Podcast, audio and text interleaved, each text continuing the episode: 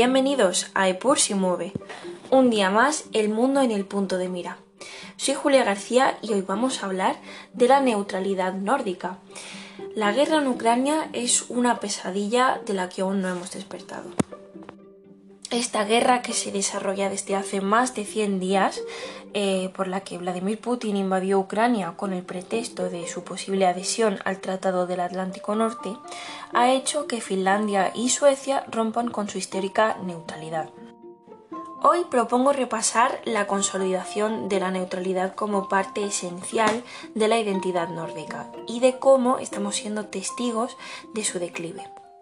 Ya en la Guerra Fría, los países nórdicos serían como referentes en pacifismo y antimilitarismo, en contraste con las dos partes beligerantes de la época, Estados Unidos y la Unión Soviética. Uno de los grandes hitos de la proclama pacifista fue el discurso de Urho Kekkonen, presidente finlandés en 1952, a favor de la paz e identificando la neutralidad de forma explícita con la identidad nórdica.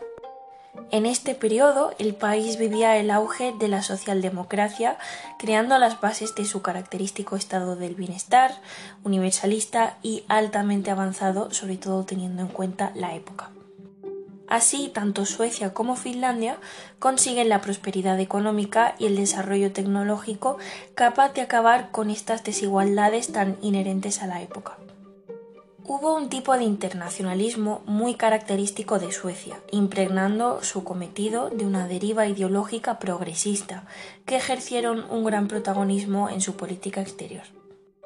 Gran parte de la fama de neutralidad de estos países viene dada de la tranquilidad reinante en la Guerra Fría comparada con las tensiones en otras zonas de Europa, pese a que Noruega y Dinamarca sí que ya pertenecían a la organización del Tratado del Atlántico Norte. La cristalización de estos valores comunes se ve representada por la incorporación de Finlandia en 1955 al Consejo Nórdico, creado por Noruega, Suecia, Islandia y Dinamarca tres años atrás. En los años 90, sin embargo, Suecia empezó a tener más vínculos con la OTAN, alejándose del modelo nórdico de la neutralidad. Finlandia, siguiendo el ejemplo de Suecia, solicitó el ingreso en la Unión Europea, convirtiéndose en miembros oficialmente en el año 1995. Así, sus principios de neutralidad se veían coexistiendo con un modelo europeo occidental que han hecho compatibles hasta nuestros días. Muchos creían que esta nueva tanda de países miembros de la Unión Europea seguirían el curso de la mm, probable occidentalización de todos y se unirían de forma inminente a la OTAN.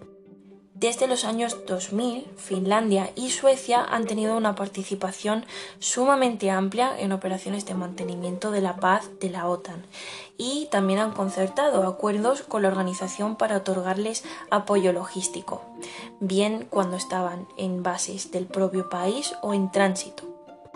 Viendo este progresivo contacto entre estos países y la OTAN, podríamos concluir que la guerra en Ucrania no ha iniciado dicho acercamiento, sino que ha acelerado un proceso que ya se había emprendido mucho antes. La adhesión de estos países a la OTAN sin duda va a provocar un vertiginoso giro en la política europea y mundial, poniendo fin, o por lo menos por ahora, a la neutralidad y pacifismo que proclamaban ambas naciones.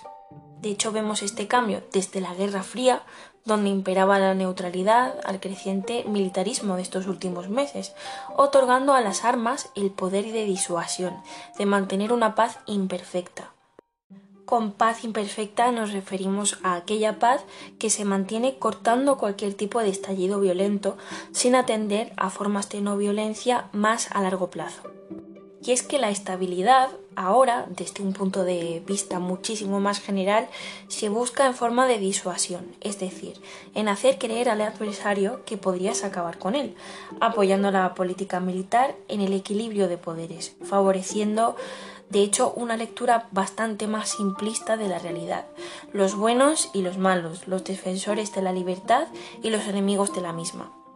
Vladimir Putin ha sido el que ha acelerado este proceso, siendo consciente de que esto solo empeora los pronósticos de un fin temprano de la guerra. el mundo está en una situación parecida, aunque por supuesto no igual, al de la Guerra Fría, donde la disuasión nuclear entra de nuevo en juego. Ha muerto la neutralidad nórdica. ¿Qué creéis vosotros? Esto es todo por hoy. Gracias por acompañarnos una semana más. Aquí te esperamos como siempre en Epur Mueve.